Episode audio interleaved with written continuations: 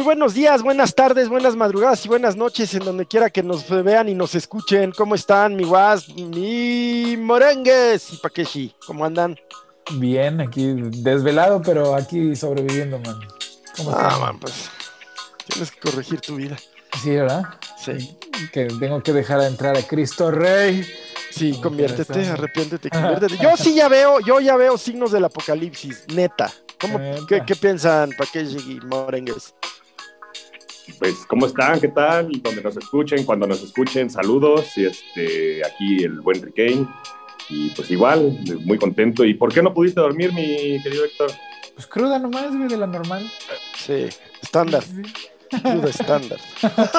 y tú, bien, Paquerri, ¿cómo estás? Muy bien, afortunadamente con el gusto de saludarlos. Eh, pues sí, una semana donde eh, se han dado eh, muchas cosas, tanto en el tema eh, político en el tema este, que tiene que ver con la pandemia, ¿no? Con, con esta cuestión eh, del famoso eh, saltarte la, fila. Ya hablábamos un poquito la semana pasada de, de la situación de, pues, de varios paisanos que, que, tienen los recursos, tienen la posibilidad y se están yendo a vacunar a los estados, principalmente del sur de Estados Unidos, o lo que en su momento fue el gran norte de México. Este eh, Texas, este, Nevada, etcétera, a, vacunarse. Eh, en deportes, este, por supuesto, también este, muchos temas que, platicar. Eh, pues, muy contento de compartir todo esto la próxima hora con la gente que nos está viendo. Pues sí, sí ha sido una semana. tenemos desde el INE descarrilando al toro, el Morena tratando de descarrilar al INE, eh, un nuevo registro de celulares biométrico en México que a todo mundo se nos pasa eh, se nos pasa de largo, pero que la verdad pues ya vamos rumbo al gran hermano y ya pues, estamos, olvídate de eso, eso ya Cierto, cierto, tienes la Yo, yo creo que nada más ahora ya va a ser oficial. Sí, exacto, ya formal. Pues más vale que esté regulado. Y o sea, ya lo tienen los chinos, yo creo que más bien deberían vender nuestros datos, pero son, son díscolos, diría, son díscolos, diría el, comandante Garrison. Y tenemos también, pues, yo veo signos apocalípticos en la frontera de Ucrania-Rusia. Eh, en Europa del Este veo signos apocalípticos y para corroborar mi dicho, el Pentágono reconoce que los videos de ovnis triangulares son legítimos. ¿Qué tal? Sí, también el gobierno mexicano tiene una grabaciones sí, también. en Baja California. Ahí en La Paz hay una base de, de, la Fuerza Aérea. Creo que hasta es escuela, ¿no? Pero bueno, ahí hay unas grabaciones. El gobierno chileno, el gobierno canadiense, el gobierno neozelandés. El inglés. ¿Sí? Sí, sí, ya. Ahora sí que bajita la mano. Bajita ¿Ya vienen por nosotros? Pues no, mira, ¿sabes qué? O sea, mira, digamos, de que existe, existe vida extraterrestre, existe, ¿no? Ese es un hecho estadístico. No hay para atrás, güey. O sea. Estoy de acuerdo. ¿Quién sabe cómo?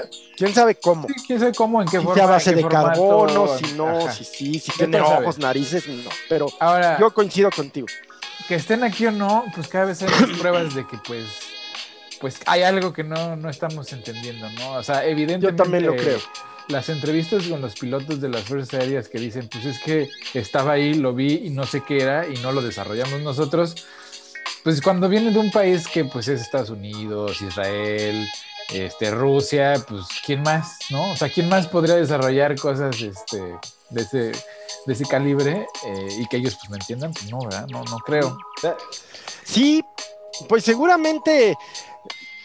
Mmm yo creo que, pues conforme esto se vaya dando a conocer eh, más y más, que entiendo también, buscando esta noticia, también viene acompañada de otra que dice que durante la pandemia se incrementaron los avistamientos. Yo creo que más bien, pues es que estando encerrado estás más pendiente del cielo, ¿no? Pues sí, estás viendo a ver qué, encuentra uno, te aburre uno. Y también hay menos, había menos contaminación visual, no había menos autos en los primeros momentos. El caso es que eso, pero, pues es muy interesante porque la razón de por qué eh, eh, yo recuerdo, recuerden ustedes que yo soy generación X, no lo olviden nuestros amables escuchas y amigos. Pues yo soy generación X. Esto durante los 70s y 80s yo recuerdo así que la generación de mis padres, no mis padres, porque eh, bueno, pues no, no, no, era su, no era su línea de trabajo, pero leían cosas como Erich von Daniken, que ustedes seguramente no ubican, pero era un hombre que decía que las pirámides habían sido construidas por extraterrestres, que los atlantes de Tula y de... Y de Deja que te interrumpa ahí porque... Atlántida. Ese es, ese es así de lo más racista que, que Ay, te jale, puedes jale. encontrar. O no, perdón, es- yo soy moreno, ¿eh? Sí, no, no, no, no, pero la idea, o sea, la idea de que las grandes construcciones de la humanidad fueron hechas por, por, por extraterrestres y no por los pobladores de ahí, es decir, pues solo los blancos europeos podemos hacer cosas así de grandes. Ustedes, este, gente incivilizada, esto no, no- ustedes no son capaces de esto. Tiene que ser algo más. Llegaron unos extraterrestres a decirles cómo hacer esto, ¿no? Y esa, o sea, y es ahí toda, toda la filosofía del History Channel de los aliens este, Ancestrales, alienígenas ancestrales. Está basada en esta idea de que la gente de las civilizaciones este, prehispánicas o asiáticas no tenían la capacidad mental ni, ni- ni- ni, este, ejecutiva de hacer esas obras tan impresionantes, ¿no? Y pues a mí se me hace un argumento de lo más racista. No lo había pensado así, oye. Yo creo que es- eh, viene siendo parte como de este cuestión de que la historia la cuentan los, los vencedores y el bando históricamente vencedor es este mundo eh, occidental, conquistador, este, que si el barroco, que si eh, la época colonial y demás, pues no, no, no es nada raro que las pirámides egipcias, mexicas, mayas, este, Machu Picchu y demás, pues las hayan inventado unos alienígenas, ¿no? Yo, por ejemplo, con este tema de lo de la vida en, otros planetas, eh, eh, eh, la cuestión así como re- reflexión filosófica que yo siempre, o de unos años para acá me he hecho, o sea, cuando dicen, no, lo que pasa es que en Mercurio, por el, eh, eh, el- lo, lo cerca que está del Sol y por el tipo de elementos y gases así, no hay condiciones para que haya vida. Y en Venus, eh, lo mismo. Y en Marte a lo mejor sí, pero hace años porque ahorita... Y yo me pregunto a veces, bueno, ¿y qué pasa si en esos planetas eh, eh, esos elementos que para un ser humano, o sea, lo estamos viendo en función de ser humano, sí. Exacto. nosotros no podríamos vivir en Marte Exacto, o en la superficie de Venus o de Mercurio, sí. Pero ¿qué tal si ya se desarrolla otro tipo de vida que sí, acá no podría vivir, pero allá sí Exacto. puede, ¿no? Y no tienen que, Exacto, y no tienen, y no tienen que ser exacto. Humanoides como nosotros, a lo, a lo mejor son escarabajos, a lo mejor son gente cangre, gente Piedras. cangrejo, piedras, A lo mejor son Polvo, gas, gas. a lo mejor son gas. Sí. Y eso es, mira, mira, es muy humano eso del- de, concebir a lo que no. Mira, el límite del humano es su imaginación. Y tú no puedes imaginar algo que no puedas ver, ¿no? Me dirán, había gente que me, me decía, ay, entonces los aviones, ¿cómo los inventamos? Ah, pues había, hay pájaros, hay pájaros, Sí. ¿no? Entonces sabes que se puede volar, ¿no? Pero si no lo conoces, si no conoces algo, eh, un referente, pues no te lo puedes imaginar. Entonces Sí. hay, hay formas de vida que para nosotros No se puede desear lo que no se conoce. Ajá. ¿No? Bueno, pues entre otras cosas, pues sí, Eso, que pasa ya, todo ya. esto, pero A ver, Morongo, sí, sí, sí. este, la otra realidad es que la vida es una casualidad universal y que está muy, muy, muy complicado. Depende de muchos factores. Yo sé que también hay muchas mediciones de que sí hay como este, esta área áurea donde todo se puede dar en la vida porque las condiciones son similares a las que puede haber en la Tierra. Pero realmente para que haya condiciones que permitan la vida es completamente un azar y realmente para que se desarrolle una proteína es complicadísimo y pues Bueno, pero Sí, si pasa digo- una vez, pasa millones de veces en un Sí, universo. sí, pero también hay que muchas tiene- teorías que dicen que el- eh, la vida humana es única en el universo. Pues si quieres la vida humana, sí, güey, pero la vida es imposible que La vida única. también lo está considerada con muchos estudios que, bueno, porque ni todas estas son teorías, no hay ninguna, no hay pruebas realmente. Eh, y todas, hay muchas teorías también que sostienen Mira. que somos las únicas especies de vida que existe. No, no, eso sí No. se me hace de lo más Sí, alguna- descabellado. de lo Pues más, sí, pero bueno, una cosa es que se haga ahí tan válido como lo... Mira, algún- a- a- a- Pues sí. alguna vez, este, digo, exi- existen todavía sí. lo- lo- los famosos este, terraplanistas, ¿no? Pero, digo, alguna vez Sí. la humanidad consideraba que la Tierra era plana, alguna vez la humanidad consideraba que la Tierra era el centro del universo y que el Sol giraba eh, Sí, sí. alrededor eh, de la Ah, Tierra. sí. Los- los otros planetas que se están descubriendo también. Así es, Paco. Y castigó a quienes pensaban distinto. ¿Y por qué? Entonces, a lo mejor. Por ignorancia. Porque no tenían datos suficientes, ¿verdad? Por eso, sí. Pero claro que, sí. que no hay vida en otros planetas La navegación porque nos, nos basamos en lo que conocemos, como dice Héctor, pero pues a lo mejor hay elementos que sí, hay gases que si nosotros respiramos en Mercurio, pues sí, te vas a morir, pero en Mercurio hay que una, podrían ser esenciales hay una para forma de vida, que allá por ese tipo de pues, elementos. La vida efectivamente pues es, es, es, mucho más probable en términos estadísticos que la no vida. Claro. ¿no? también está muy, muy estudiado el hecho de que podemos ser únicos en el universo. No creo. No creo. Pero, bueno, hay muchas teorías, también están bastante estudiadas. Se las vamos a. Digo. Mira, todo esto está quedando grabado y cuando vengan, te van a devorar. Te van a devorar. Mira, pues sí, pero para eso tengo a. Mira, yo lo. Este siempre me echa la mano. Yo lo dejo en que, eh, o sea, como eh, vida, como forma de vida terrestre, sí, seguramente somos únicos, únicos en el mundo. Este, insisto, a lo mejor hay forma de vida en Mercurio que nosotros no podemos concebir porque bajo nuestros elementos de la tabla periódica no, no, no, puede haber vida ahí con ese calor y así, pero existen. Forma de vida mercuriana, forma de vida venusina, forma de vida marciana, claro, etcétera. Hay una película, este, digo, ya sé que la recomendación viene al final, pero eh, ah, eh, salió a principios de, de siglo, se llama Evolución una película cómica, pero que habla de que llega una, eh, cae un meteorito y empieza a desarrollarse vida eh, como de otro planeta este, en la Tierra, que como que al principio los eh, ejemplares que van surgiendo de esta civilización se mueren muy rápido y se van adaptando poco a poco y en algún momento cuando está la humanidad en este punto en donde nos van a conquistar, eh, descubren con la tabla periódica de, que conocemos en la Tierra que, mira, ellos con esto no, no viven, pero el equivalente de su oxígeno es, este, entonces lo que para nosotros es veneno y, y, hacen un movimiento de recorrer la tabla y dicen, ok, eso que para nosotros es un shampoo, eh, para ellos es veneno, ¿no? Entonces, este...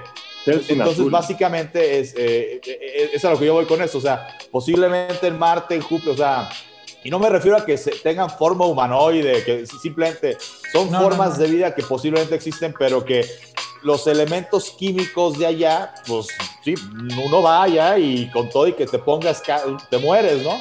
Y vienen acá y, ellos se mueren. O sea, es, eh, eh, eso es a lo que voy con que, eh, con lo que se me hace demasiado, digo, a mí sí se me haría demasiado iluso creer que, o sea, que no hay otras formas de vida. Sí creo, como dice Ricaño, que posiblemente en nuestro planeta, o sea, nosotros somos, vaya, la única especie de ser humano que existe en todo el universo, eh, eh, a lo mejor eso sí podría ser. Ajá. Eso sí podría ser, ¿no? Sí, sí, ahí sí, pues, o sea, la, probabilidad. Yo lo que voy es cualquier tipo de vida. No, pues es que ahí sí te juro que estoy así, así 100% en desacuerdo. Sí, yo también. O sea, no, no veo cómo. Si sucede una vez, sucede dos, güey. Exacto. y empieza a replicarse. Exactamente. Pues sí, bueno, y además la vida obedece a un principio. un anuncio oficial, ya, ya lo ya no, pues sí, o sea, la Tierra era plana hasta que hicieron un anuncio oficial. No, la, la Tierra era plana hasta que la gente seguía pensando como ustedes, de que, pues porque yo creo, que la tierra se me hace que sí. No, la Tierra nunca fue la plana. Fue, exactamente. La Tierra, nunca fue plana. Creencia. La creencia es una cuestión divina y es una cuestión de fe. Por eso el creacionismo de, que yo somos creo la única que, especie no, no, que lo que, lo que es, es, lo que no es, no es. Y sí, sí la verdad, tu, tu, influencia de la iglesia de. ¿Cómo se llama? El hermano masón. Sí, es muy evidente tu formación sí, el seno de la luz del mundo. No, no, está bien, está bien. Vamos, este. Sí. Quetzalcoatl también era. Pero bueno, pues ahí está, ahí está. Y por otro lado, pues ahí está, lo que sí está apocalíptico es la situación en Ucrania.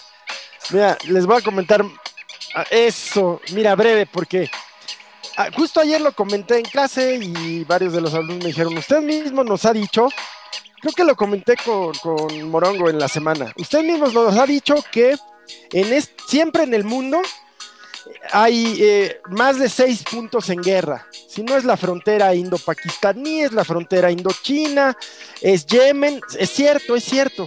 Pero justamente, y con eso ya, ya te dejo hablar, mi justamente hay en pequeños eventos empezó la primera guerra, el asesinato del archiduque, ¿no?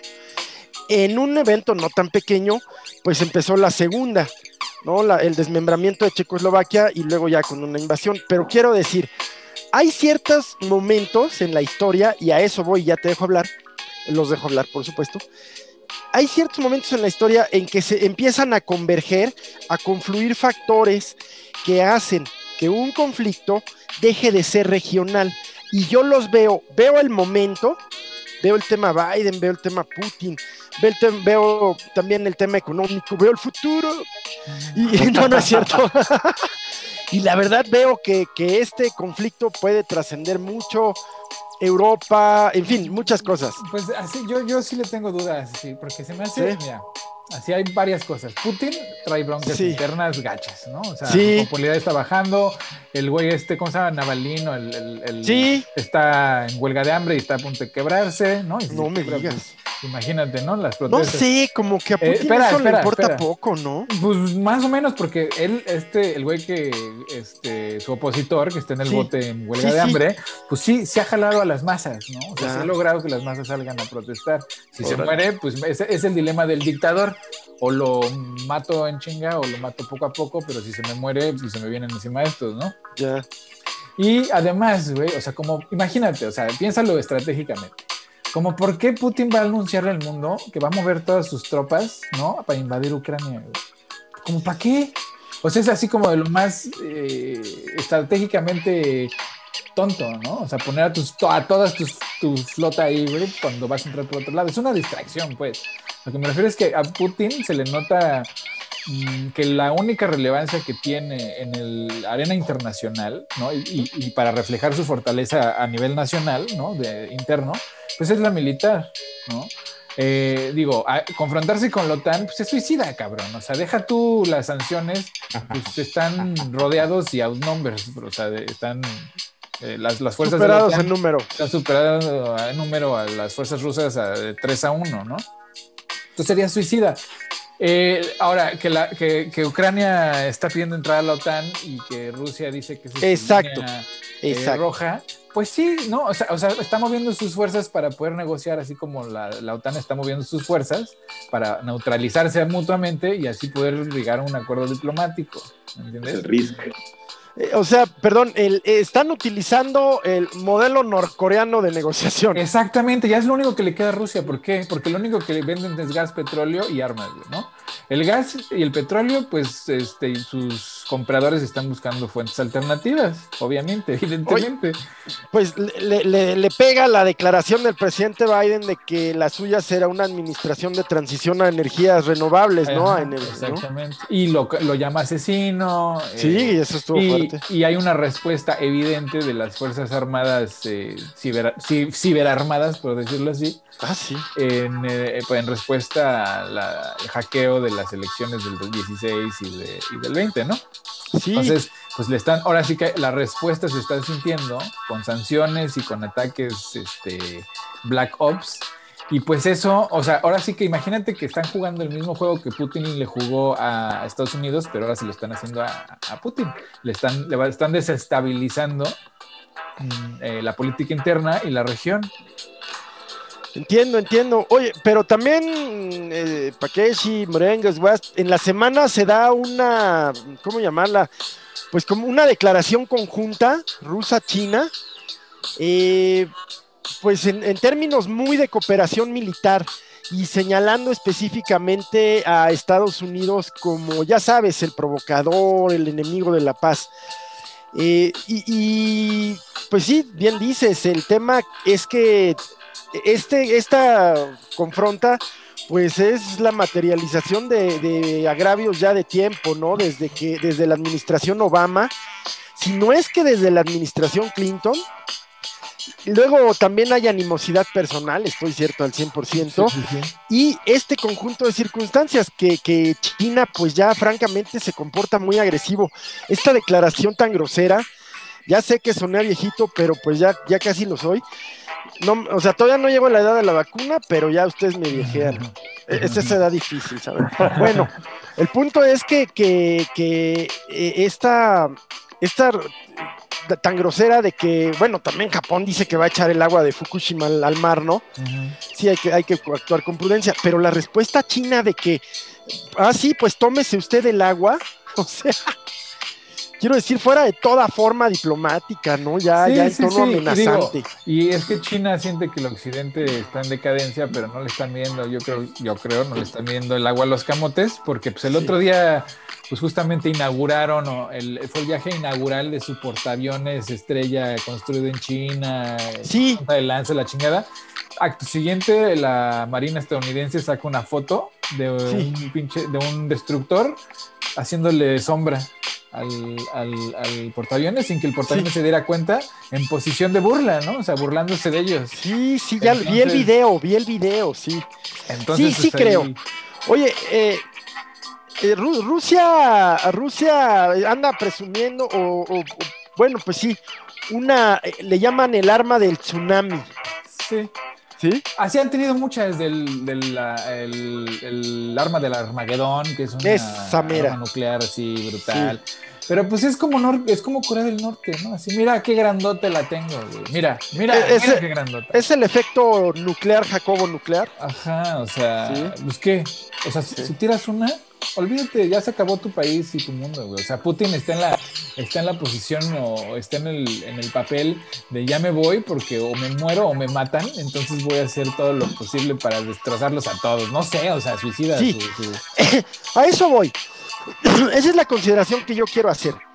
En la semana, esto sí lo platiqué con el Berengues, pues, y, creo que también contigo, pero es que para qué sí, háblame más, padre. Me tienes medio olvidadón. Este, pues, yo soy generación 80, ya no me canso de decirlo, y la previa a la mía y la anterior, o sea, la de los 60s y 70s, que no sé su clasificación, sí crecieron con un horror a la guerra nuclear. Crecieron con un horror a la guerra nuclear. Los de las 60 pues sí estuvieron a punto. Los de los 70 pues todavía la sentían muy cerca y en los 80 era un tema bien cultural. La literatura, la música está impregnada de ese miedo a la guerra nuclear.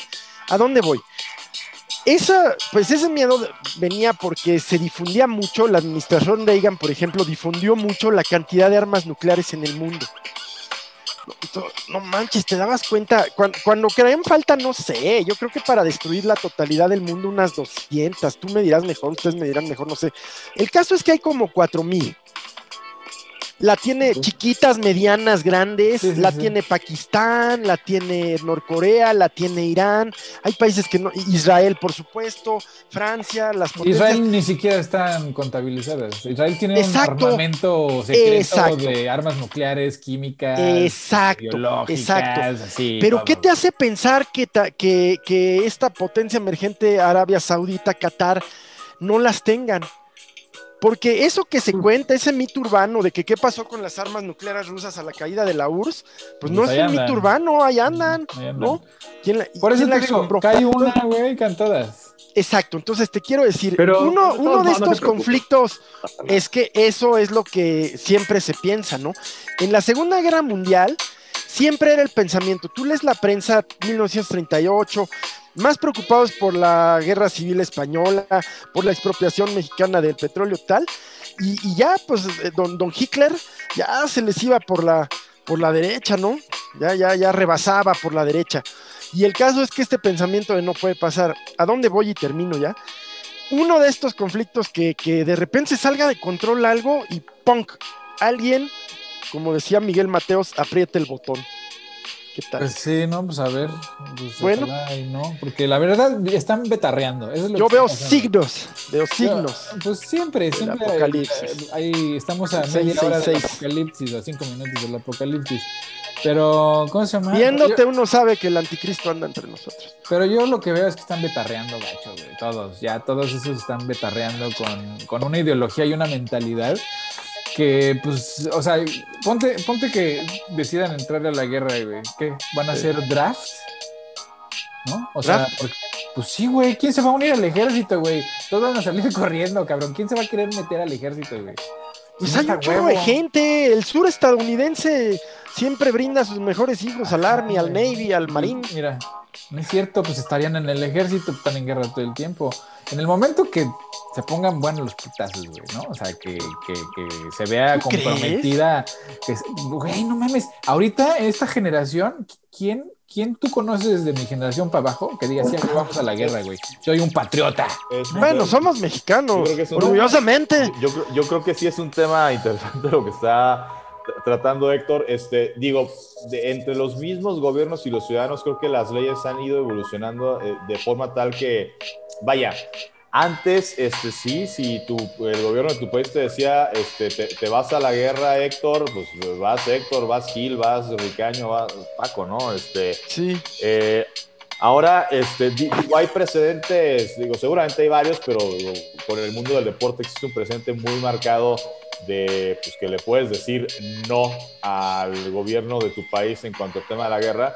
Lo que pasó con Cassius Clay Mohamed Ali, que cuando en la época de la Guerra Fría lo quisieron mandar a la guerra, él ya era campeón del mundo y eh, muy este, apoyado en sus creencias religiosas, eh, ya se llamaba Mohamed Ali, eh, dice, no, yo no voy este... Y ahí se acabó el draft en Vietnam, nunca más hubo draft. No es mi guerra, no voy. No, bueno, uno de los actos de, de, de digamos, de protesta era quemar la cartilla de reclutamiento, ¿no? El aviso que te llegaba. Y eso es a lo que voy. Imagínate si, esa, la generación de los 70, güey, llegó a ese punto. La mía, güey, ni siquiera llega al punto de enlistarse, güey. O sea, es que no vienen Por, vienen por los chavos y los chavos prefieren, güey, darse un tiro que irse a la Pues eso es muy interesante para mí. Por, miren, me voy a poner deep un minuto, un minuto. nos llevaría a pensar, ¿para qué, eh, Wasp? Nos llevaría a pensar a lo largo de toda la historia, ¿qué lleva a un ser humano a ir convencido de matar a otro que no le ha hecho nada, que ni conoce, que no tiene un agravio personal con él? Pues tú cuando te invaden, bueno, medio te defiendes, tal. Y el objeto de la guerra no es otro que aniquilar seres humanos y tomar por la fuerza por sus posesiones, en fin. Ese es el objeto. ¿Qué lo ha llevado a lo largo de toda la historia? Como tú dices, ¿tú crees que después de la Primera Guerra Mundial, todas las guerras son horribles, todas, pero la primera me parece muy horrorosa por el uso de gases, por el uso de la ametralladora, ¿no? Eh, y aún así, los soldados seguían obedeciendo. Y, no solo eso, o sea, el, entorno de la Primera Guerra, imagínense meses en trincheras lloviendo las sí, Sí, sí, pero, o sea, pero es que había una mentalidad nacionalista, güey. O sea, había un sentido ah. de nación, de yo pertenezco a esta tribu, ¿no? Había tribus, pues. Ahorita, güey, eh, eh, mi generación está tan. Primero viven por todos lados, ¿no? Uno. Sí, los que no, por lo, están conectados, cabrón. Conocen gente de aquí, de allá. O sea, ya no me puedes decir a mí y a, los chavos, güey, ya no les puedes venir a decir, es que ese güey te odia, porque sabemos que no es cierto, cabrón, que ese güey vive en ese país como yo, ¿no? Y que él también hay unas, un status quo que tiene un interés propio, ¿no? Está tratando de, cumplir o de, o de ejecutar sus intereses con tu vida. Entonces, a la hora que tienes esa realización de estos desgraciados me están usando a mí para obtener lo que ellos quieren, pues que vayan ellos, cabrón, que manden a sus hijos o que vayan ellos. Mira, es, muy sencillo. Si hubiera eh, en México, eh, con, este presidente, con cualquier presidente X este, que tuviéramos en México, que de repente eh, antagonizara con el presidente de Estados Unidos, ¿no? Y, y se empieza a convertir esto en una narcorrepública y entonces Estados Unidos dice, te voy a invadir, este, porque pues no me parece que los ciudadanos, o sea, yo, yo, yo, yo como mexicano, independiente, o sea, independientemente de si voté o no voté por el que está gobernando en ese momento y nos ha llevado a ese punto de Estados Unidos está a 3 y 2 de mandar una bomba nuclear o a 3 y 2 de invadirnos, yo creo que primero los mismos mexicanos decimos, güey, aventamos al que nos está gobernando ahorita. A huevo, así. O sea, sí, sí, sí. ¿Cuál guerra? ¿Cuál me voy a ir a pelear? Además, ese romanticismo de sí, vamos, de, por ejemplo, el tipo de la batalla de Puebla contra el ejército más poderoso, Francia y demás, ya no existe. O sea, hoy tú sabes que si te metes en una guerra, este, pues digo, ni siquiera, no, no, hay que tener demasiada inteligencia para saber, me voy a meter a la guerra contra un país que, o sea, en tres minutos ya me... Entonces, obviamente, los ciudadanos que de repente, pues te quieran reclutar, vas a decir, por supuesto que no voy, este, insisto, la misma cúpula o el mismo círculo cercano del líder que tenga el país en ese momento que te está llevando a guerra, primero eh, lo avientan, ahora sí que, ahora sí que primero el sacrificio humano de ahora de Estados Unidos, ahí está, te voy a decir dónde está y a qué hora, para que mandes un dron como lo que pasó en Irán y te lo eches este, y los que quedamos detrás nos vamos a alinear contigo, pero pues evidentemente no no, no Sí, no, ahí y yo y ahí eh, estoy de acuerdo con Paco y la prueba, a las pruebas me remito con Irán. ¿Por qué Irán después de que mataron a este güey era Sí, sí, sí era una mega provocación era eso, una ¿eh? cosa, pero de los más Era el segundísimo sí. Y se lo echaron así a ejecutar, lo Sí. ejecutaron, ¿no? Y no y no Sí. se aventaron a la guerra los iraníes. ¿Por qué? Sí, Porque el pueblo no lo iba a hacer, güey. O sea, es que ya no somos suicidas. O sea, esa mentalidad de los de que mi abuelo, por ejemplo, sí la tenía, de tú eres mexicano y esta es tu tierra y tú Sí, tienes que defender tus valores, tu cultura, y tu, porque tú eres una chingonería, porque eres mexicano. Eso ya, güey, así que hueva, porque sabes qué, soy mexicano, pero también soy gringo y mi esposa es gringa, güey, pero pues su familia es holandesa, güey, y mis primos viven en Barcelona, cabrón, y mi jefa vive en La Paz, pero mi hermana vive. ¿Me entiendes? Somos de todos lados y de ningún lado ya, güey. sí, pero tú eres, eh, bueno, de suyo tú eres bastante raro y, y además tú también perteneces a una generación y a una circunstancia. Miren, yo voy a hacer, estoy en desacuerdo con lo que ustedes dicen, pero voy a hacer una consideración. Esto quizás, esta realidad, que es real, por supuesto, lo que Paco y tú dicen, esta generación que ya no se envuelve en nacionalismos y todo, es real, es real. Pero también por otro lado, es muy propia de las urbes. Yo no sé si ese, en ¿Dónde el vive caso, la mayoría de la gente? exacto, en, la- en lo rural, ¿no? No, en las urbes. ¿Sí? Sí, Bueno. Esa es una. Y otra, está ocurriendo lo que hablábamos de los ovnis, ¿no? Lo estamos viendo desde la perspectiva occidental, porque esta perspectiva de no, yo no estoy en la, en la bandera nacionalista, pues no es la de un joven chino. Quizás la de un joven chino de Hong Kong o de, o, o de, o de cuatro de las capitales industriales, pero el Bueno, joven o sea, chino que está estamos- enrolado en el soldado, en el ejército, y entonces, cuando eso ocurra y en Rusia lo mismo, yo te aseguro que el nacionalismo del pueblo estadounidense, que constantemente está siendo alimentado desde el Estado y desde Pero los es que no medios, es nacionalismo, es el miedo. es el se miedo. reactiva. Pero es que no es nacionalismo, es miedo, güey. O sea, mira, date cuenta ser, cuando Europa, Estados Unidos, ¿no? Ah, Bueno, cuando Estados Unidos entra a las guerras, decide entrar a, a las dos guerras, lo hace con propaganda del miedo, van a venir por ti, ahí vienen por Sí. nosotros. van Sí, a- sí, sí. Exacto. No es así de tú eres un pinche americano y vamos a ir a conquistar esto. O sea, no es así como a la española. Un poco Este, sí. No, Me güey. es parece miedo. que Hollywood- Los terroristas vinieron y nos pusieron en la madre. Hay que ¿No, crees, ¿No creen ustedes que es combinación de las dos cosas? No, porque acuérdate, los gringos, cuando tú, tú les dices vamos a ir a tomar su, su petróleo y, su- y Sí. sus recursos, no, ¿qué pasó, güey? No, nosotros vamos por la libertad y por la justicia, ¿qué te pasa? La güey? democracia. La democracia, vamos nosotros a ayudarlos a que sean demócratas. Ese es la, la- la- el pinche coco wash, ¿no? A pesar Pero de que también creo que sí se exalta mucho el nacionalismo del pueblo estadounidense, sí lo creo. Pues desde yo Hollywood, fíjate desde que lo veo, o sea, sí lo veo, ¿no? Que Sí. los, los ah, flag waggers, dicen, Todo el tiempo, sí. pero son bien poquitos, güey. Ah, Nota, es que hacen mucho ruido, pero son bien poquitos. Pero por ejemplo en los actos masivos que ya estamos a punto de volver, o sea, los, los estadios, los conciertos, No, ajá, siempre hay un todos acto de exaltación patriota. Sí, pero cuando tú hablas con la sociedad, ¿no? En general, ¿no? Sí, No traen su banderita, güey. O sea, los que traen su banderita son los pinches rednecks que viven en las. ¿Cómo se llama? eso.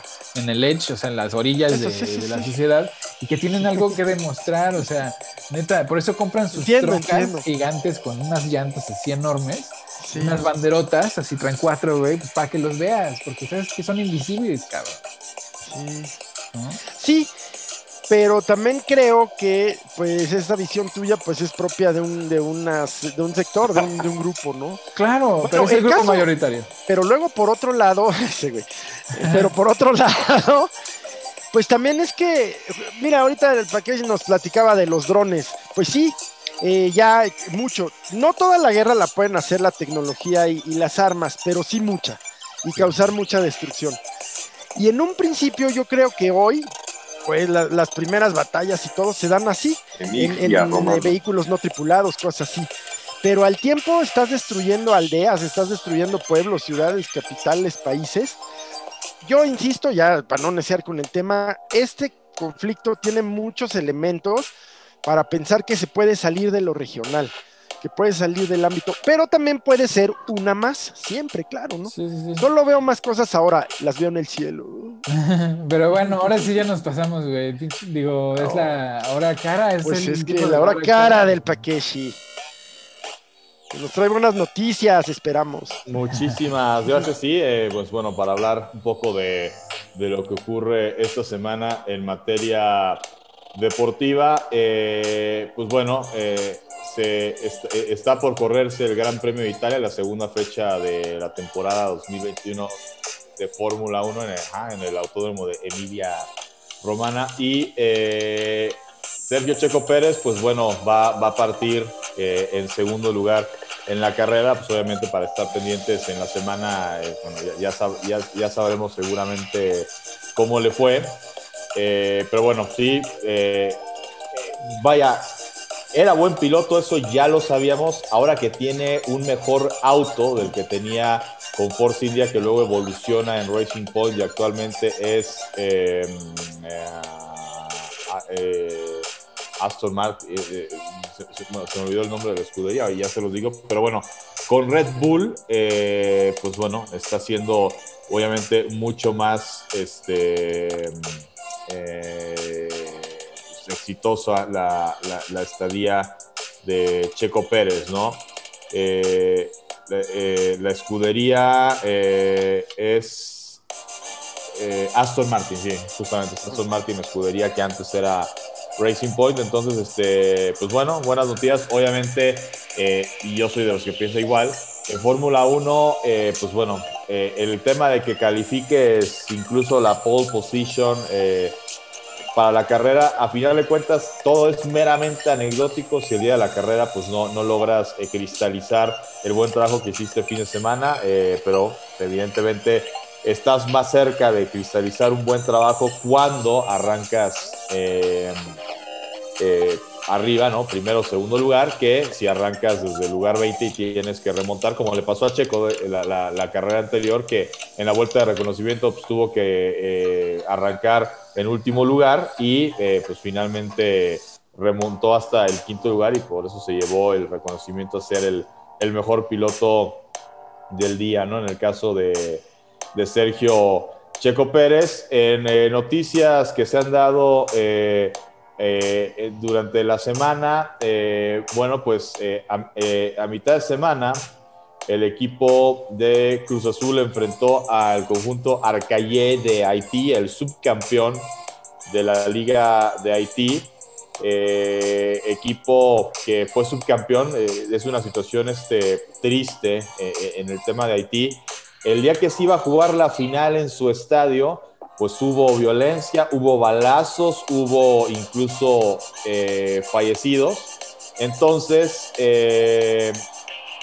eh, vaya, aquí lo que ocurre pues, es que se decide en la mesa que el Arcaye fuera el subcampeón de fútbol de Haití.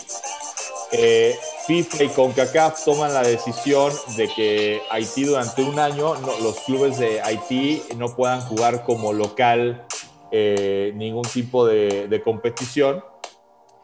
Y el partido de ida, Cruz Azul lo jugó en República Dominicana, la vuelta se jugó en el Azteca, Cruz Azul ganó 8-0. Eh, eh, pero bueno, incluso eh, hubo apoyo de parte de, Cruz Azul para el Arcalle para que pudieran viajar de Haití a México y presentarse al partido, que eso pues también son cosas que antes no ocurrían. Antes, pues si tu rival no tenía lana para viajar, ah, pues qué padre, ya gané, ya gané por default, este, ya avancé, por participar. ya avancé a la siguiente ronda. Y, se están dando deserciones, ¿no? De, de jugadores de, la calle. Están desertando, como, como ocurre en Cuba cuando van a un torneo. Siempre que hay un torneo eh, en Estados Unidos y va la selección de Cuba en el deporte que tú me digas, hay deserciones. Bueno, pues ahora Haití está empezando, eh, o, bueno, haitianos están empezando a, este, a tomar esa, esa misma medida, ¿no? Que de hecho pues no sé si recuerden eh, el famoso caso, ¿no? De, estos inmigrantes haitianos que estuvieron mucho tiempo en, Tijuana, ¿no? Que finalmente buscando, pues, cumplir el sueño americano, pues eh, México está volviendo como ese punto eh, pues de, rescate para muchos de ellos que pues, si no logran llegar a Estados Unidos, igual para ellos quedarse en México lo ven pues como un paraíso eh, con respecto a, muchas de las cosas que les toca vivir en su país, que es un país eh, pues obviamente con muchas carencias, un país que ha sido azotado cuando temblores, maremotos, eh, Está devastado, o sea, porque no hay recursos, se los acabaron todos. no, hay un, no, hay un, no hay un árbol, puedes sentir casi casi. Es, un país donde, por, ejemplo, una de las eh, compañías estas de cruceros, eh, hay una isla, o no una isla, hay una playa, bueno, es como islita dentro de Haití, pero que pertenece al territorio de Haití, que la playa es de la compañía de, yates, y sus este, turistas o sea, los que van en ese crucero, pues se bajan y pasan el día ahí y pueden este, asolearse y demás. Yo difícilmente conozco, eh, en México creo, que no existe un espacio, una isla, una playa. Digo, sí puede pasar evidentemente que, ok, este, llegan de este crucero y, y, se pueden quedar en esta playa porque tenemos convenio con el hotel, con el resort que eh, presta y entonces por eso mis pasajeros se pueden asolear ahí. Pero la playa, pues es de México, o sea, es, eh, o sea, es este, o, tendría que ser finalmente, pues todo del gobierno mexicano, ¿no? Luego se dan concesiones, pero pues de toda la playa. Pero es que fíjate que ahí México tiene algo bien interesante que es la propiedad de, de las costas, ¿no? O sea, la playa es federal, punto, ¿no? Pero, por ejemplo, aquí no, ¿eh? Aquí la playa puede ser privada. Las playas, o sea, si compras una casa en la playa, pues la playa es tuya, güey. O sea, no puedes, puedes evitar que la gente camine por tu playa si va caminando. Pues para que no crucen por tu zona. No, no, digo, no, no, o sea, hay un límite de la propiedad, ¿no? Pero la playa no es federal, es, es un territorio, así es un territorio. Digo, nadie va a comprar el cacho del, donde está el mar, ¿no? Porque pues, ¿para qué compras ahí? No, no puede hacer nada. Pues igual habrá, ¿no? Pero sí, si vas a California hay un chingo de playas privadas. Es más, aquí en los lagos, el lago, en México, los lagos, la, orilla, pues también es no es territorio de venta casi, ¿no? No sé. Pero aquí, pues todos los lagos están, este, tienen casas alrededor. Adiós. Este, sí, es el tema, ¿no? Con, eh, con el asunto de Haití. Entonces, y, algo que sería interesante, pues digo, evidentemente eh, están desertando por el tema humano, el tema de mejorar su condición de vida. Eh, yo creo, o por lo menos si yo estuviera metido en el tema del fútbol y yo, tuviera, y yo fuera dueño de un equipo, yo eh, sí invitaría a alguno de los jugadores a probarse con alguno de los clubes, a excepción de Chivas, todos los demás pues sí pueden contratar extranjeros, porque pues quién sabe, a lo mejor desarrollas un diamante en bruto que al rato este, se va a Europa, se va a, Estados Unidos, digo, en el tema de fútbol, eh, independientemente de que pues, obviamente si te funciona y lo contratas, pues le va a ir infinitamente mejor con lo que le pagues en México, incluso si es un jugador que juegue en liga de ascenso, eh, bueno, ya no es ascenso, liga de expansión o, la segunda división, eh, que si juega en el fútbol de su país, con todo respeto para para la Liga de Haití. Eh, otra noticia que se dio esta semana, eh, pues en el Barcelona ya saben que eh, hubo cambio de junta directiva, ¿no? Joan Laporta, quien fuera presidente de una etapa exitosísima de Barcelona, la de Barcelona de Frank Rijkaard, que gana la segunda Champions en la historia de este club, y después el Barcelona con el que comienza la era de Pep Guardiola, para muchos uno de los mejores entrenadores, si no es que el mejor entrenador del mundo, aunque desde que fue campeón con el Barcelona no ha podido hacerlo ni con el Bayern Múnich ni con el eh, Manchester City. Me refiero a ganar una, Champions, ¿no? una, una, Copa Europea de Clubes. Eh, está eh, muy cerca de llevar a Rafa Márquez, que Rafa Márquez llega a jugar al Barcelona cuando Joan Laporta era presidente a llevarlo a la Masía. ¿Qué es la Masía? Las fuerzas básicas del Barcelona. Uno de los temas que le han pegado mucho al Barcelona en los últimos años es que dejó de producir jugadores y se tuvo que enfocar a comprar futbolistas, muchas veces sin acertar en los extranjeros que llevaba Barcelona a, su equipo, incluso mismos españoles de otros equipos que llevaba y que no no le daban al clavo. Eh, y la época, pues esta época dorada, ¿no? De Messi, de Piqué, de Carles Puyol, de Xavi, de Andrés Iniesta, estamos hablando de puros futbolistas que formó el Barcelona, ¿no? Ahorita son pocos los jugadores que está formando el Barcelona que pues realmente dices tienen eh, pues espolones de gallo, ¿no? Entonces, eh, pues sería una muy buena noticia y sería otra vez un ejemplo de cómo en México no los aprovechamos y en Europa los valoran más. Rafa Márquez, eh, hace no mucho era el director deportivo del Atlas. Eh, viene un cambio de dueño en el Atlas, ¿no? Grupo Salinas se lo vende a Orlegui, los dueños de, Santos Laguna. Y pues con los nuevos dueños viene como este tema de vamos a limpiar lo que nosotros no trajimos y por muy institucional, por muy que se hizo en el Atlas, por muy querido por la afición que era Rafa Márquez, eh, no hubo este tema de, bueno, eh, sigues en el mismo puesto o te ofrecemos otro puesto para que crezcas en experiencia y luego puedes volver a ser director deportivo, eh, no sé, cuerpo técnico, no, simplemente Rafa Márquez no les interesó. Ahora, pues podría ser que en el Barcelona esté como director de la masilla de las fuerzas básicas y pues de ahí a lo mejor dar el salto para que algún día lo veamos dirigiendo al Barcelona, ¿no? Entonces, eh, pues en ese sentido, pues éxito, eh, ojalá le vaya bien a, Rafa Márquez. Y eh, hablando igual del tema Europa en la Champions, pues esta semana el Paris Saint Germain eliminó al Bayern Múnich de la Champions, es decir, el campeón europeo, este histórico equipo alemán que logró lo que el Barcelona de Pep Guardiola, ¿no? el famoso sextete, que es ganar los seis torneos oficiales que disputaste una temporada, Liga, Copa, eh, la Supercopa, que son los tres domésticos, además de Champions, la Supercopa Europea y el Mundial de Clubes. Eh, pues bueno, este año el Bayern eh, parece ser que lo único que van a poder ganar va a ser la liga.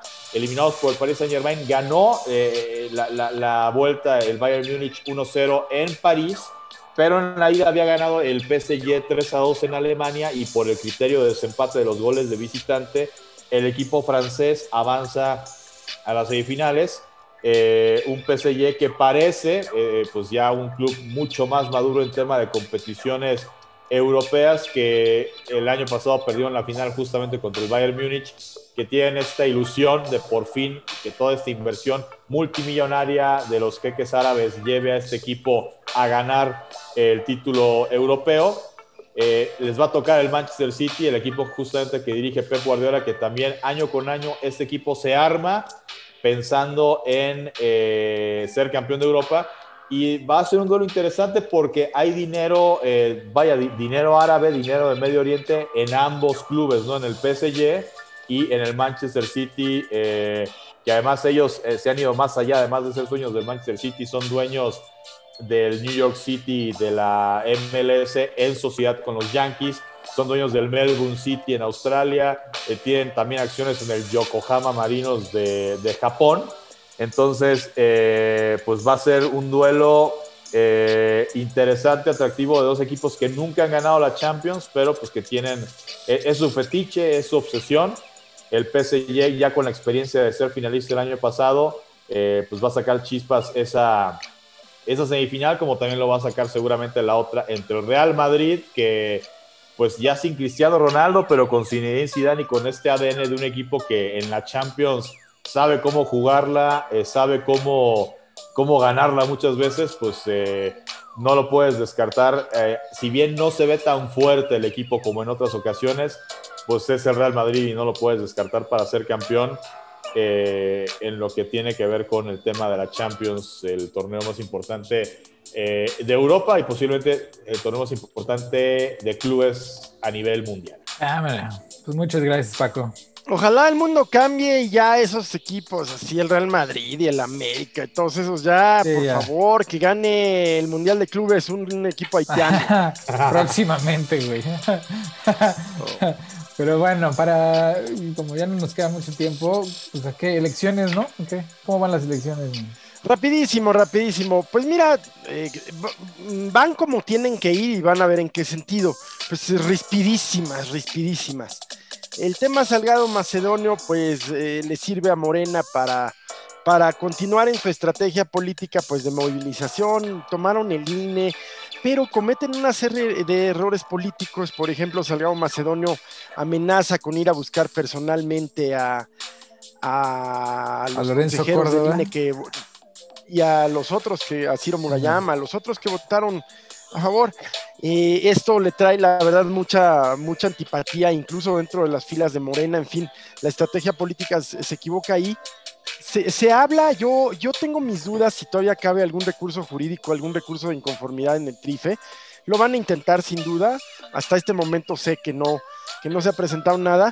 Y pues ahí veremos. La verdad es que el presidente del TRIFE, eh, de apellido Vargas, alias Varguitas, ha jugado un papel lastimosísimo.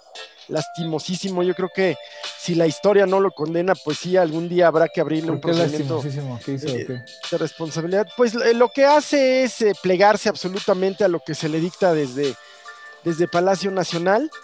Y Palacio Nacional hace su juego político y está bien, pero la existencia de contrapesos es indispensable. Indispensable en una democracia, indispensable en una Pero es que, o sea, sí, el trife, bueno, ahí sí. Pues sí. No, no, dime, dime. Pero Lorenzo Córdoba ya se tiene que ir, o sea, ese es un caso que se tiene que terminar porque le quita toda legitimidad a esa institución. Desde tu punto de vista, pero él tiene un periodo que cubrir aún, conforme a pues la ley. Conforme a la ley se ha ido religiendo así al estilo Putin. No, no, no, no, no, está, está en su periodo. Ninguna reelección. No, digo, en su periodo, no chapulineando ahí adentro, pues. yo, eh, no, ¿cuál chapulineando? Está en su periodo. o sea, está en su periodo. Mira, yo el tema, este, con, el INE, digo, finalmente, este, algo que no aboga mucho eh, en el caso de los consejeros, cuando empieza el sexenio y el tema del eh, tope salarial que se impone Andrés Manuel López Obrador, y que todos sus funcionarios de gobierno, pues de ahí para abajo, este, organismos que pues no necesariamente tienen que cumplir con ese tipo de, reglas o se pueden amparar y más para seguir ganando lo que ganaban, pues uno de esos organismos es el INE, o sea, Lorenzo Córdoba. Bueno, algunos de sus consejeros. Lorenzo Córdoba, este, no sé cuánto, pero gana más que el presidente de la República, que Lorenzo Córdoba, ¿no? Pasó también con algunos personajes del Poder Judicial de la Federación, e, etcétera, ¿no?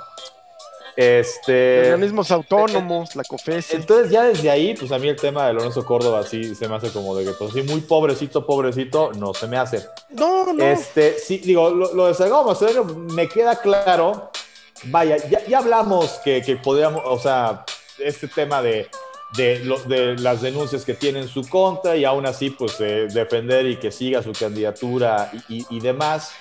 Eh, aquí yo eh, sí vuelvo al tema de que eh, perdón, este, la hago de abogado del diablo, eh, a lo mejor soy, demasiado mal pensado, pero... Demasiado diablo. ¿Por qué nada más estos dos candidatos de Morena son los únicos que resulta que en pre-campaña excedieron gastos, ¿no?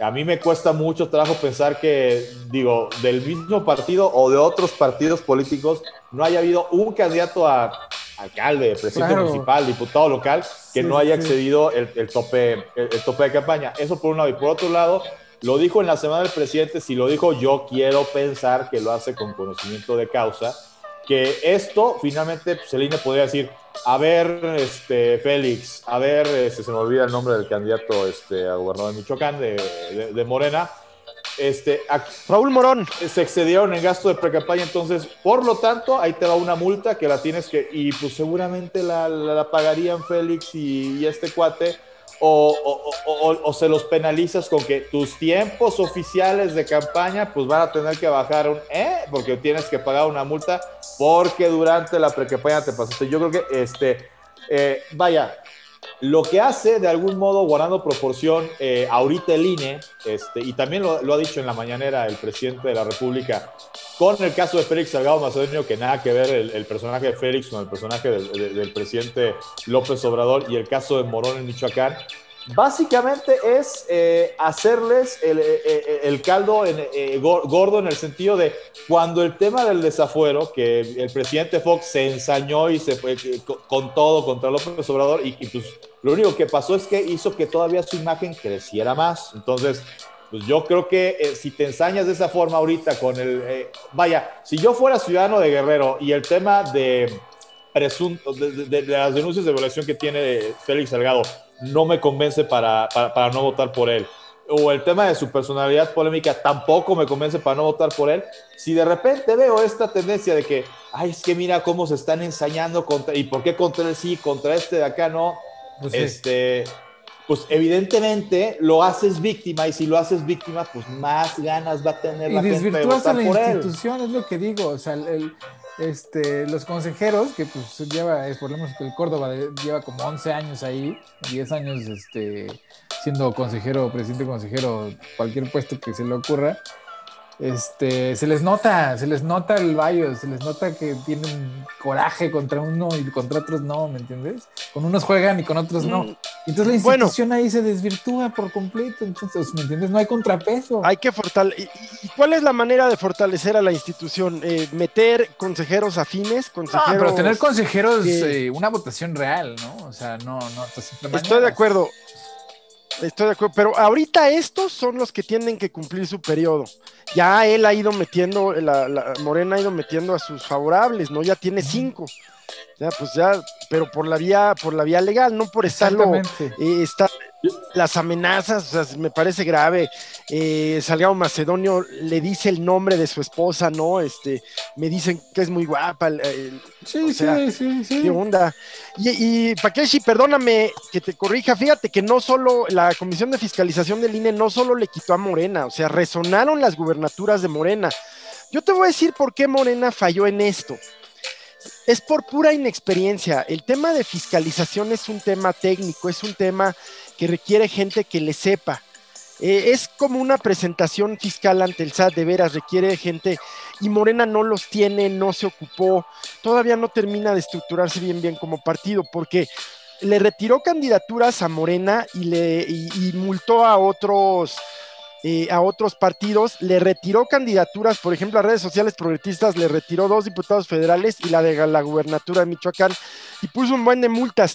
¿En qué se basó para poner multas a unos y retirar a otros? En la, en la recurrencia, en que ya, ya se les había avisado, ya se les había dicho. Y, el caso específico de Salgado Macedonio, el INE acredita 16 conductas que se le avisan al candidato y que no atienden. No, pero, pero multó a todos, multó a todos. Esta comisión opera, pero la verdad es que los partidos que ya llevan tiempo participando en elecciones ya se la saben. Eh, por cierto, la gente que se dedica a fiscalización para partidos gana bien, hay poquitos. Métanle a ser contadores públicos. Digo, digo insisto, digo, yo digo, si, dependiera de mí, pues, pues, pues, aplaudo que Félix Salgado Macedonio este, no sea candidato. Digo, finalmente, si todo esto que se le acusa eh, eventualmente se hace eh, el juicio, el proceso eh, como, como debe ser, y sale que es inocente y que pues, simplemente era guerra sucia de, de, un grupo de mujeres, bueno, pues igual habrá que pedir una disculpa pública al señor.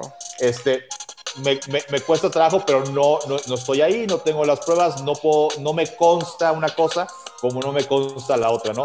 Pero sí, viéndolo como, vaya, como una cuestión de un movimiento político, se me hace un, un, riesgo muy alto el seguir defendiendo a capa y espada esa, esa candidatura. El, la forma en que reacciona ante eh, lo que hace el INE, pues se me hace eh, raya en lo, eh, en lo agresivo eh, pero insisto, en el tema de la estrategia del INE, si el tribunal agarra y dice, pues no, sí, regresenle sus candidaturas, insisto, todo esto nada más sirvió para hacerlo más víctima y generar que más gente diga, no, pues pobrecito, ¿no? Este, vamos a votar por él porque, la, porque se ensañaron con él, ¿no? Si ha de ser cierto que ni violó y nada más son este, mujeres ensañándose contra él, y si ha de ser cierto que no es mala persona y nada más es ensañarse contra él, digo, y, y, digo, sería lamentable porque, insisto, a mí el personaje no se me hace, o sea, yo, yo, yo, yo sí creo que por lo menos la mitad de lo que le acusan, pues, debe ser cierto, ¿no?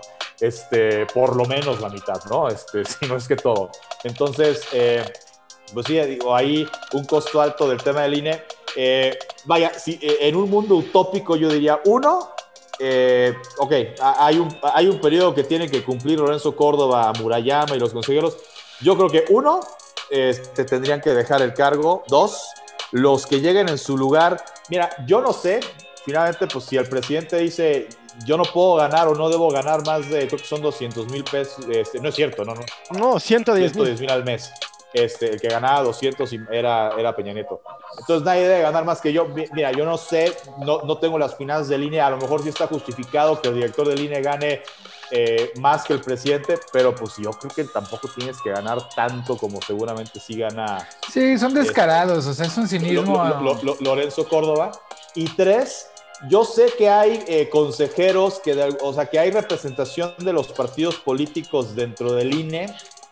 Yo, yo entiendo que los partidos políticos tienen que vigilar de algún modo que el INE haga las cosas bien y que no venga como un tema de ensañarse o que haya favoritismos para acá, para allá, este, o estar en contra de este o este otro. Así es.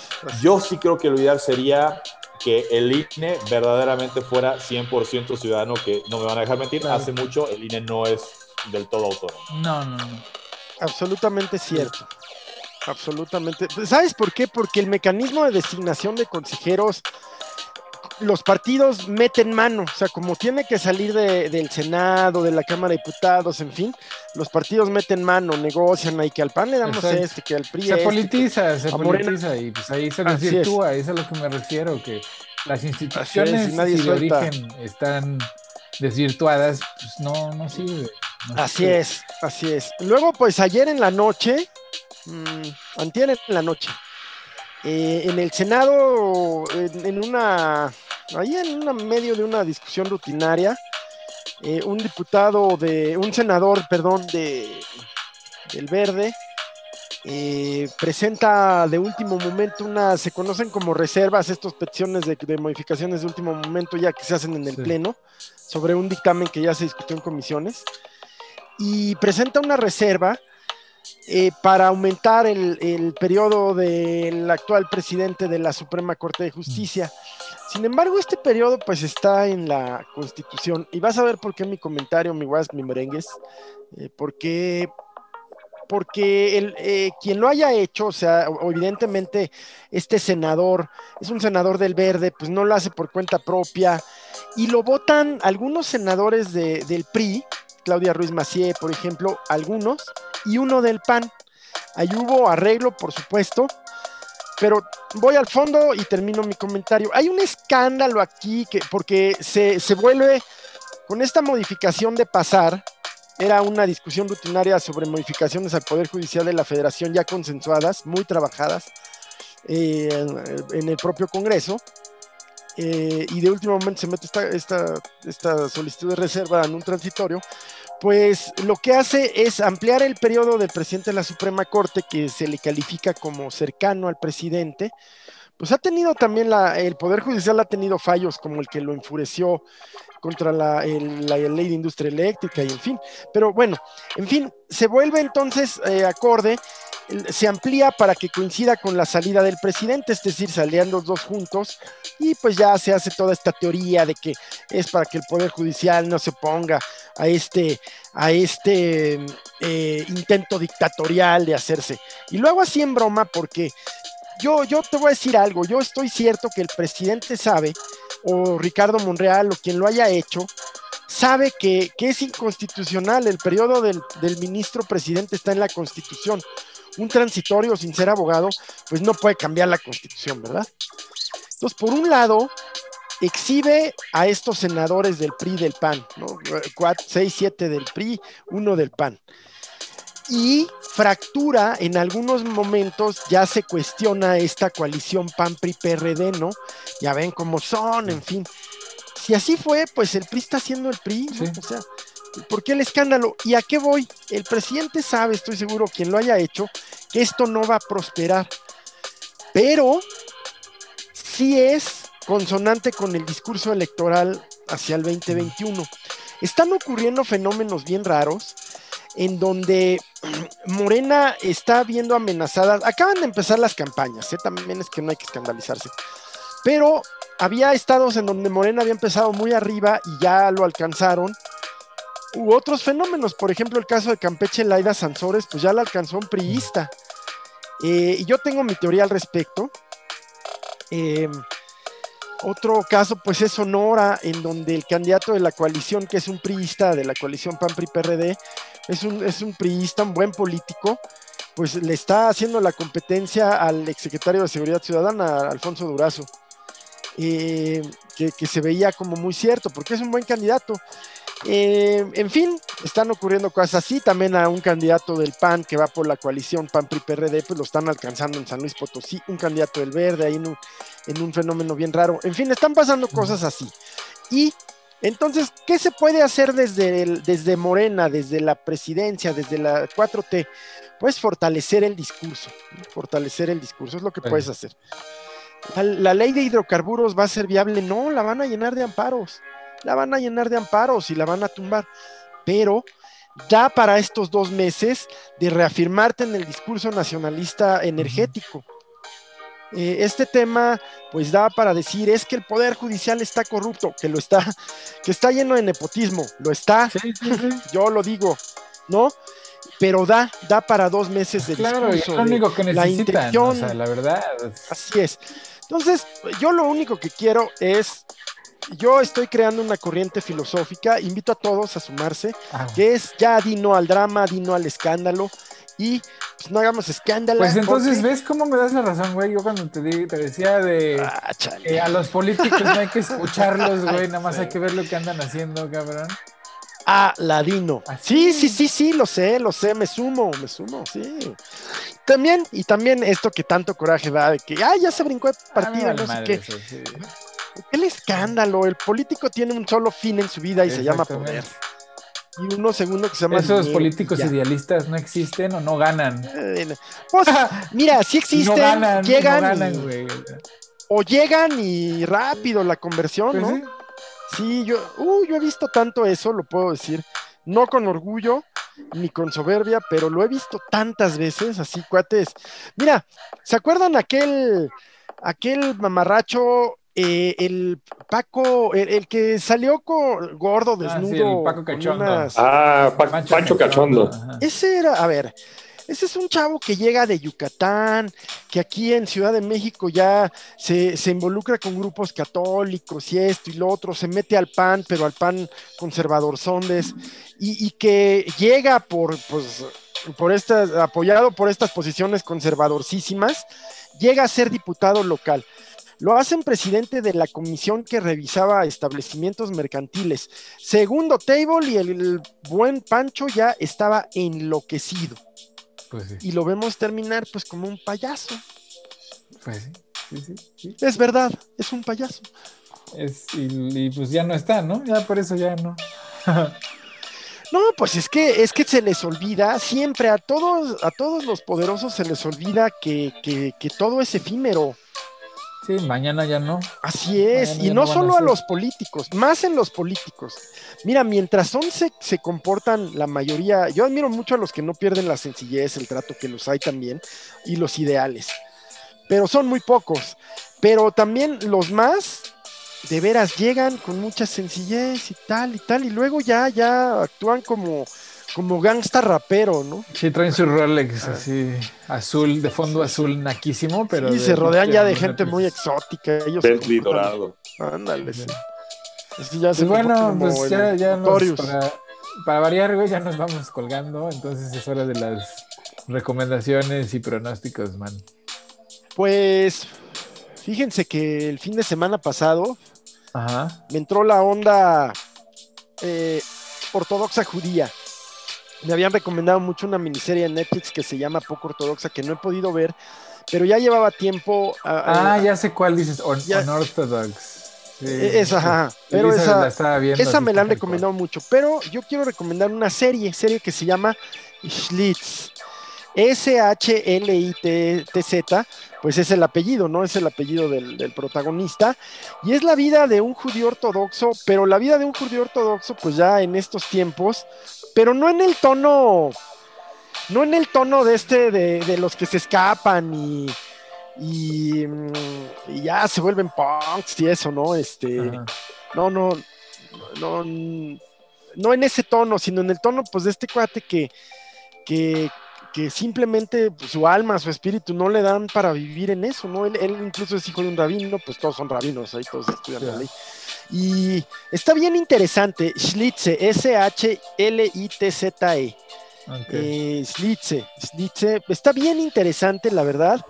Y eh, pues em, la verdad es que da para, da para mucho porque eh, luego ojalá genere curiosidad sobre, sobre, sobre eh, estas minorías, ¿no? Los judíos ortodoxos, en fin. Eh, insisto, se les ha presentado pues desde la perspectiva de estos que se escapan y, y esta está como es como los menonitas híjole yo creo que ándale menonitas este Amish. Mormones de, los de Utah, ¿no? Esos Schlitzie, entonces, perdón, corrijo, Schlitzie.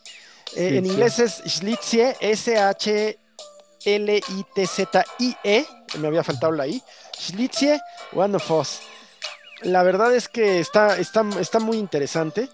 Ah, bueno, para quien quiera. Y luego, ya pegándome con eso, eh, pues justamente vi, eh, comencé a ver esta de, de Unorthodox eh, poco ortodoxa y pues es, interesante, ¿no? Sin juicios ni mucho menos, pues conocer cómo viven esas minorías. Por ejemplo, los ortodoxos judíos, ya para terminar, son numéricamente minoritarios dentro de las comunidades judías en el propio Estado de Israel, pero tienen un gran peso cultural y en el Estado de Israel tienen un enorme peso político. No rebasan el 4%, no son bien vistos por el común de la sociedad eh, religiosa y, no religiosa del Estado de Israel, y sin embargo, eh, siempre, eh, siempre son bisagras, siempre son peso para que, para que formen gobierno, entonces acaban teniendo una enorme influencia. Ya en otra ocasión, si quieren, el próximo sábado les cuento cómo, cómo influyen en el hecho de que el sábado, sábado, el día sábado, no en el Shabbat, pero sí dentro del contexto del Shabbat, no hay, por ejemplo, transporte público en Israel. Sí, sí. Eso, y que seguir esta semana, pues por supuesto, seguir con el tema electoral eh, en México. Eh, ocurrieron a principios de semana y la semana pasada tres, eh, o en días pasados, tres fenómenos electorales que solo los menciono y ya luego vemos si, si impactan o no en México. El tema Ecuador, en donde gana la derecha, centro derecha, un, un miembro del Opus Dei, el tema Bolivia, en donde el movimiento al socialismo de Evo Morales recupera el, eh, recupera el poder, y un fenómeno súper curioso, de verdad, bueno, muy interesante, curioso dije con respeto, que es Perú. Se enfrenta un, un hombre, un profesor de izquierda, eh, pero de una izquierda pues muy poco ideológica, ¿no? Eh, con este discurso, pues, de, es, él es un profesor rural, cercanía al pueblo, su logotipo es un lápiz, él trae un lápiz, en fin, y se enfrenta, pues, a la hija de... De, Fujimori. Fujimori, a Keiko. Keiko. una absoluta hija del sistema. ¿no? y aparte del sistema, de un sistema corruptísimo. Eso, y ella, peleada con su hermano, ella ya estuvo en, cárcel preventiva en los últimos meses, peleadísima con su hermano, que parece ser el más honesto, y con esto no juzgo a nadie, es lo que leo de prensa, pero cierro mi comentario con esto. El papá de Keiko, Fujimori, inició su campaña muy al estilo de Corral, de, de este candidato que ahora anda recorriendo, que, que viene del pueblo, en fin. Pues este mundo, ¿no? Que es una rueda que siempre viene de vuelta. ¿Y quién puede ganar? Pues en este complejo sistema peruano, pues se me hace que se la va a llevar. ¿Quién creen ustedes? Pues yo creo que Keiko. Pedro Castillo, yo creo. Pedro Castillo. Sí, creo que se la va a llevar. Pues ojalá. Eh, bueno, pues porque tú, tu corazoncito lo tienes muy a la izquierda, más que. Pues porque el progreso, man, el progreso, cabrón. Yo estoy a favor del progreso. De veras, ya seguiremos platicando, de veras, yo los exhorto, los conmino, los emplazo a, que, a que hablemos de, cómo la tecnología está cambiando el mundo político también, o sea, eh, lo que está haciendo la tecnología me parece a mí es quitarnos intermediarios. Sí. Ahí vemos, pues. Ahí vemos. ¿Tú, Rick? Pues de la recomendación recomendaciones les traigo un bonito documental de pues por estas cosas de, del apocalipsis, pues no, no está tan apocalíptico, en realidad es un bonito documental que trata sobre la vida de los supermillonarios en un país que es súper pobre. Que de hecho el documental se llama La vida de los super ricos en África Central. África Central antes era Zaire, que es la capital Kinshasa. Y es un documental donde pues se ve, híjole, pues un lugar que primero comienza como con unos raperos ahí enseñando cómo se puede uno volver rico saliendo de un gueto, peor que un gueto, eh, pasando por otras personas que de alguna manera lograron generar y amasar grandes cantidades de lana también en un lugar paupérrimamente pobre y hasta llegar a lo más grave ¿no? del documental, que es ya ver a los super ricos, pero los que, se, los que se han vuelto estúpidamente ricos a razón de la explotación de los recursos naturales del país, ¿no?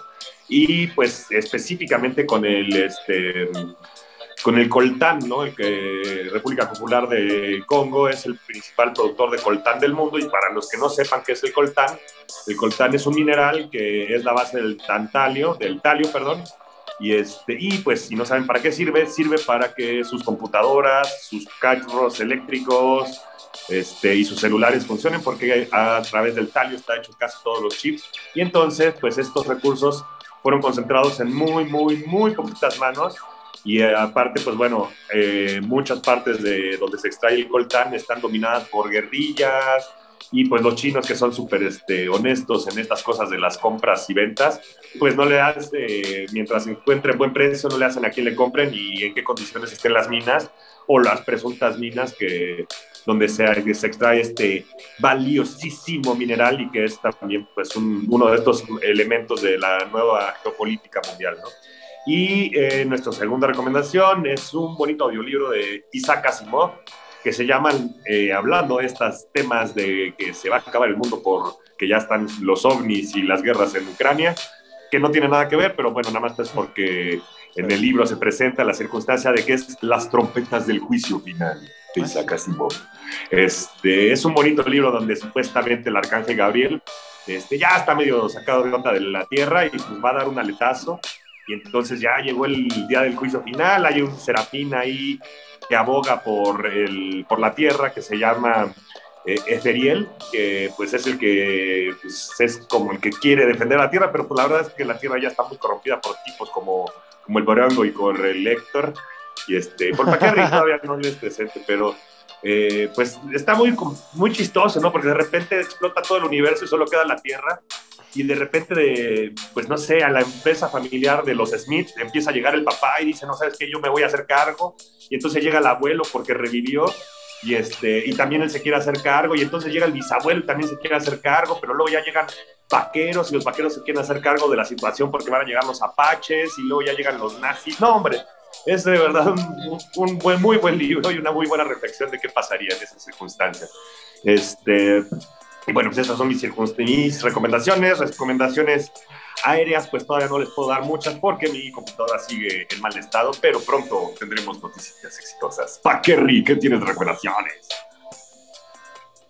Pues para la semana que entra vamos a tener un frente a frente eh, temático. El, el, próximo miércoles se va a dar el sorteo donde se van a dar a conocer a los rivales de la selección sub-23 de México en los Juegos Olímpicos de Tokio 2020 en 2021.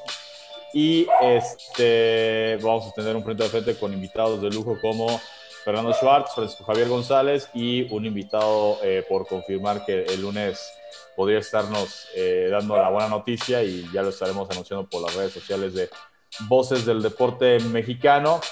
Eh, como recomendación, eh, pues bueno, no sé si ya la dieron este, esa recomendación, pero pues nos marcó hace un par de años y todos los domingos eran domingos de encerrarse en casa para ver el nuevo capítulo en Netflix y conocer qué fue lo que pasó con su mamá. Temporada 2 de Luis Miguel el próximo domingo. ¿Cuándo mañana? Eh, ajá, eh, este domingo 18, mañana estrena que van a ser ocho capítulos, eh, y igual que la vez pasada, eh, contrario de lo que generalmente pasa con Netflix, que pues una serie la suben y ya la, te la puedes echar un día si quieres. Cada semana, eh, capítulo estreno de la serie de Luis Miguel. Oye, y la uno, la primera sí estuvo buena. La verdad, yo no soy muy fan de Luis Miguel, entonces no me la eché. ¿Sí está buena o está estuvo buena? Digo, tiene obviamente su, es, es, que la vida de él, pues sí tiene como que su dosis, este, novelesca, ¿no? Este, sí dejó memes, sí marcó tendencia, este, vaya, eh, me acuerdo cuando pasó lo de José José y estaba el tema de Sarita, pues había quien decía, yo no sé quién es más malo, si Sarita o Luisito Rey, ¿no? Ah, pues Luisito. Pues sí. no sé. Ahora Enrique Guzmán es malísimo. Está bien. mi, mi Waspus. Sí, ahora, me cae muy mal. Yo, yo, yo les voy a recomendar una serie animada que se llama Primal, que está ahí en este, está en HBO Max. Está muy buena, es una serie animada de en un mundo ficticio, un cavernícola y un y un este, que será un velociraptor, ¿no? Se ven en una situación donde un tiranosaurio rex mata a los hijos del velociraptor y a, y a la familia del cavernícola, ¿no? Se los come y unen fuerzas, se hacen amigos para, para, vengar a su familia, ¿no? Sí, está súper interesante. No hay una, o sea, no, no hablan, no, no, no hay palabras, es puros gruñidos y, y este, y ¿cómo se llama? Y gritos. Pero está muy buena, está súper bien hecha. O sí tiene unas escenas así bien duras donde dices, no, espérate, ya se comió al niño. No, güey. Pero está muy bien animada. La historia está muy, muy interesante. Digo, es totalmente ficticia. Este, ¿no? En un periodo donde pues no pudo haber existido el hombre con, con los dinosaurios, pero en, esta, en esta serie sí. Este, es, digamos, este, una realidad alterna. Pero la animación está muy bien hecha, muy bien, sí vale la pena. La historia está fuerte, no es para niños ni corazones este, sensibles. Eh, pues échense la HBO Max. Y luego les voy a recomendar también que se busquen en YouTube a, pues, a los polivoces. La verdad está bien a los polivoces. Qué buenos son, cabrón. Sí. Qué buenos son. O sea, cuando lo ves de niño, lo ves con tus ciertos ojos que no te das cuenta de. Totalmente de acuerdo, ingenio. Cabrón, ¿no? No, no, no, el, Armandarito, hombre, qué bruto, qué bruto, qué personaje. Oye, ahorita con lo de los dinosaurios me hiciste recordar este un capítulo de los Simpsons, de, de los estos, cuando están en los especiales de, de Halloween, este, que Geriatric Park, ¿no? Que hacen este un eh, un, retiro para todos los, este, para, toda la gente de la tercera edad de Springfield, pero este, pues les, les inyectan ADN de dinosaurio y entonces todos los, este, o sea, todos los viejitos de Springfield se empiezan a convertir en, dinosaurios. Ándale. Pues sí, así cuenta, ¿no?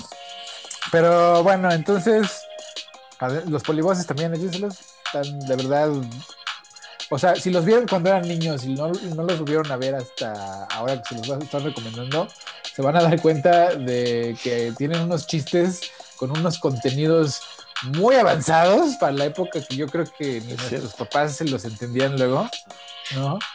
Este, que ahorita sí dices, órale, qué cagado, ¿no? O sea, o sea, pues a cada rato, ¿no? A cada rato hacen bromas de marihuana en televisión nacional, ¿no? Y nadie se daba cuenta. Nadie se daba cuenta. No, yo creo que todos se daban cuenta, son bien Era la mera época de la pachequez. Pues sí, pero Televisa y el gobierno mexicano no eran así como muy este, permisivos. no sé, es un fenómeno bien raro porque había, había gente, o sea, Saldaña un día rompió la cuerda, pero también era un cuate bien crítico, Héctor Lechuga. O sea, era un régimen que sí era, era censor y era limitativo, pero, pero permitía ciertas salidas con un límite que nunca conocías cuál era, como Héctor Suárez, ¿no? Era raro, o sea, pero sí, sí, los polivoces yo coincido totalmente contigo y eran los pasados, pero además haz de cuenta que lo hicieron ayer para lo que está ocurriendo. Exactamente. Que ahorita que menciona, que ahorita que mencionas Televisa, digo, nada, dar la noticia rápido en la semana fue la fusión ya oficial, que digo, ya básicamente ya, ya se había dado entre Televisa, Univisión, a la que se suman Google y este, una empresa eh, japonesa, bueno, es japonesa, pero pues el nombre en inglés es Smart Bank. Órale, Sí, sí, sí, ya era anunciado, ya era un hecho, ¿no? Desde ya tiene años, pero sí, sí está interesante. Y bueno, y para seguir con las noticias, o digo, las, las tendencias que hay que seguir en Estados Unidos, pues hay un par de, de, de temas, ¿no? Que uno es eh, que los demócratas están intentando o están promoviendo la expansión de la Suprema Corte, ¿no? Con este tema de que Donald Trump impuso a, a tres jueces, ¿no? De jalón y dándole una mayoría en la corte al ala de conservadora. Y entonces, este, pues para no dejarse y para no dejarla ahí, yo creo que los demócratas van a intentar expandir la, la corte a 11 jueces ah. en lugar de 9. ¿No? Y pues ellos imponer a dos, así de jalón. La política es este, política, sin apellido. Exactamente. Y el otro, pues es el tema de la violencia policial que se está saliendo de control. O sea, los policías están matando gente inocente a diestra y siniestra, sobre todo si son de color moreno, negro, Así es. este, ¿no? De cualquier minoría. Pero sí, o sea, digamos que esto ha sucedido siempre, pero antes no había cámaras. Antes no había cámaras de celular o, en su cuerpo. Ahora traen bodycams, ¿no? O sea, cámaras en el equipo, en el chaleco, traen una cámara de uso oficial. Y entonces, pues siguen actuando como han actuado siempre, pero ahora los están grabando, ¿no? Entonces es evidente y es como es este, propiedad pública la grabación, pues es, hay que, es como ir a pedir, ¿no? O sea, a ver, dame la grabación del incidente tal y cualquier persona la puede ver. Y eso lo que ha causado es que pues incidentes como el que pasaron esta semana en donde una policía que están deteniendo a un chavo negro. Eh, bueno, ese fue, ese fue el más trágico pero digamos que el, que está causando, el que causó revuelo esta semana antes del, del niño de 13 años fue el caso de un, de un chavo de 18 años que lo detienen eh, por una placa y se dan cuenta que tiene una orden de aprehensión pues, por un intento de robo, ¿no? Pero el chavo pues está desarmado, eh, intenta escapar y la policía en lugar de, de... la policía grita taser, ¿no? O sea, el ¿Cómo se llama? En español? Es como la pistola eléctrica, ¿no? O sea, eh, Ajá. La pistola eléctrica nos grita taser, taser, taser. O sea, como para. El, su entrenamiento es lo que dice es que tienes que avisarle a todo el mundo que vas a, disparar a esa madre, ¿no? Pero en lugar de agarrar el taser, agarra su pistola y le dispara y lo mata, ¿no? Y entonces, pues, este, justamente la misma ciudad donde pasó lo de lo de Floyd, ¿no? Ah, entonces, ah, sí, sí.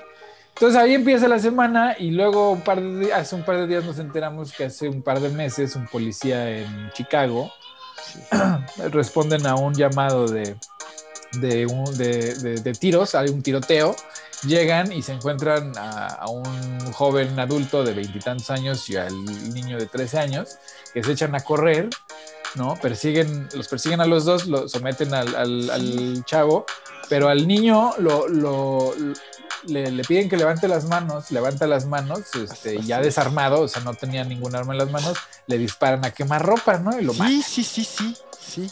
Y, digamos que es una escena, es un niño mexicano, bueno, latino. De ascendencia, sí. Este, de 13 años, que pues, eh, pues, podría ser que estaba en una, una gang, ¿no? En pues sí, pero... Pero de todas maneras, a un niño desarmado dispararle a quemar ropa, pues ya es, las sensibilidades de, toda la sociedad. Entonces ahorita digamos que este evento pasa cada semana casi casi, donde un policía mata a una persona desarmada o hay un video de abuso policial a gente color. Y al grado de que la gente, incluso la gente blanca, de, sobre todo los más progresistas, eh, ha cambiado su visión de la policía en cuestión de que si antes era así, uno puede confiar en la policía como blanco, ¿no? Como sociedad blanca. Eh, la visión ha cambiado radicalmente en un periodo de menos de cinco años en donde la policía está para cazar gente, o sea, son casa personas, ¿no? Fíjate que yo estoy en desacuerdo con algo que acabas de decir, que hiere la sensibilidad de toda la sociedad. Pues ya se ve que no. O sea, ojalá hiriera a toda la sociedad, pero, pero hay un buen de, de, esta sociedad en todos los países que, que pues no, no, no. Son insensibles, sí. Le, parece normal, natural, y pues es aplicar la ley, ¿no? Y para que anda en bandas y. Pero cada vez más la visión. Ojalá. Eh, se mueve hacia la, Ojalá, y ojalá aquí le contribuyamos a eso.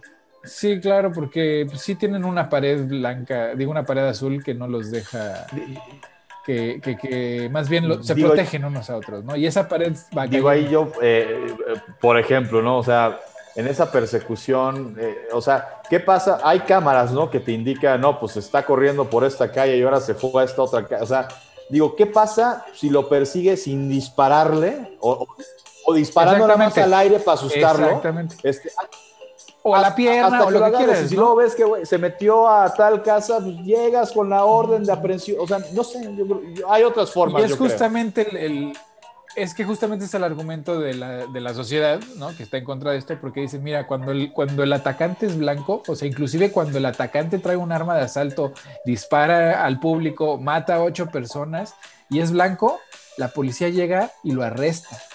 Como este jovencito que incluso ya hay donaciones. Eh, eh. Exactamente, exactamente. La policía lo arresta porque le fueron a buscar a su casa la diferencia es que un chavo negro o un niño latino o un niño negro, pues con, un, hasta con una pistola de juguete les andan disparando y los matan. un niño de nueve años trae una pistola de juguete y la policía le disparó. Y sí es muy notable la diferencia de que si es una persona de color, pues dispárale, si es una persona blanca, arréstalo. Pero bueno, ese es el tema que va a estar en boga toda la semana y pues hay que seguir. Y este, y antes de que sigamos pasándonos de tiempo, porque luego nos alargamos mucho, pues muchas gracias por escuchar el cafecito una vez más. Eh, Morongo, Rix, Pakeshi. Gracias a todos, bonito, bonita Muchísimas gracias, gracias a todos por escucharnos, por vernos. Gracias a todos, Pakeshi Merengues, mi wasp. Gracias. Bye, nos vidrios. Cuídense. Discovery's four computers now have primary control of critical vehicle functions.